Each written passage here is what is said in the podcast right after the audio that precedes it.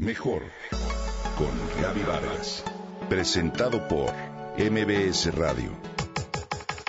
Mejor con Gaby Vargas.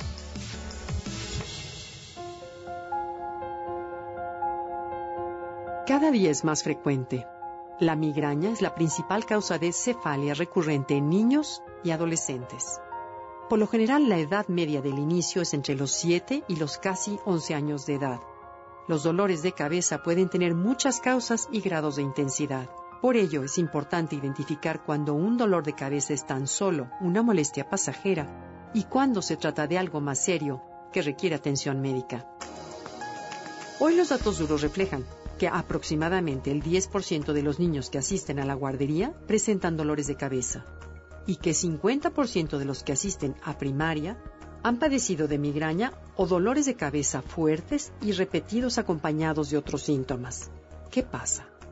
El uso exagerado de la computadora, videojuegos, televisión y de la tablet son, en definitiva, factores que han acrecentado el dolor de cabeza en los niños, además de la tensión a la que hoy en día se someten y las pocas horas de sueño.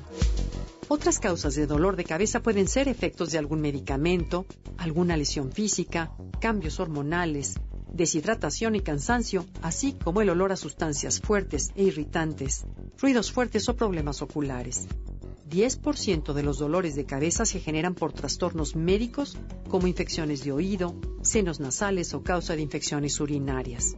Los especialistas atribuyen también el dolor de cabeza en niños al estrés escolar, a la ingestión de ciertos alimentos y bebidas, como pizzas, chocolates, alimentos ricos en grasa, embutidos o cualquier alimento que contenga el famoso y dañino aditivo glutamato monosódico.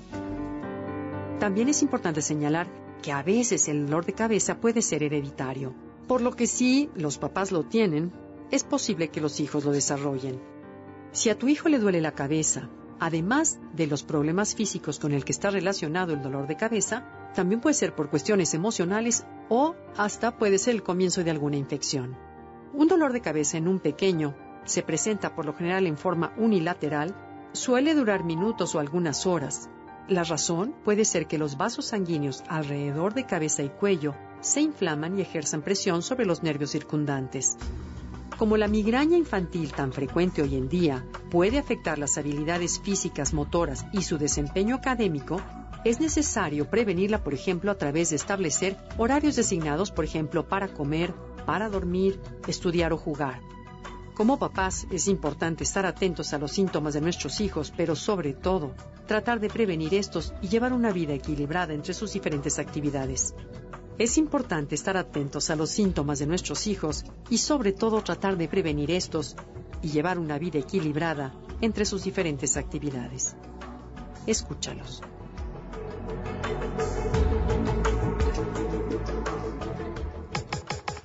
Comenta y comparte a través de Twitter.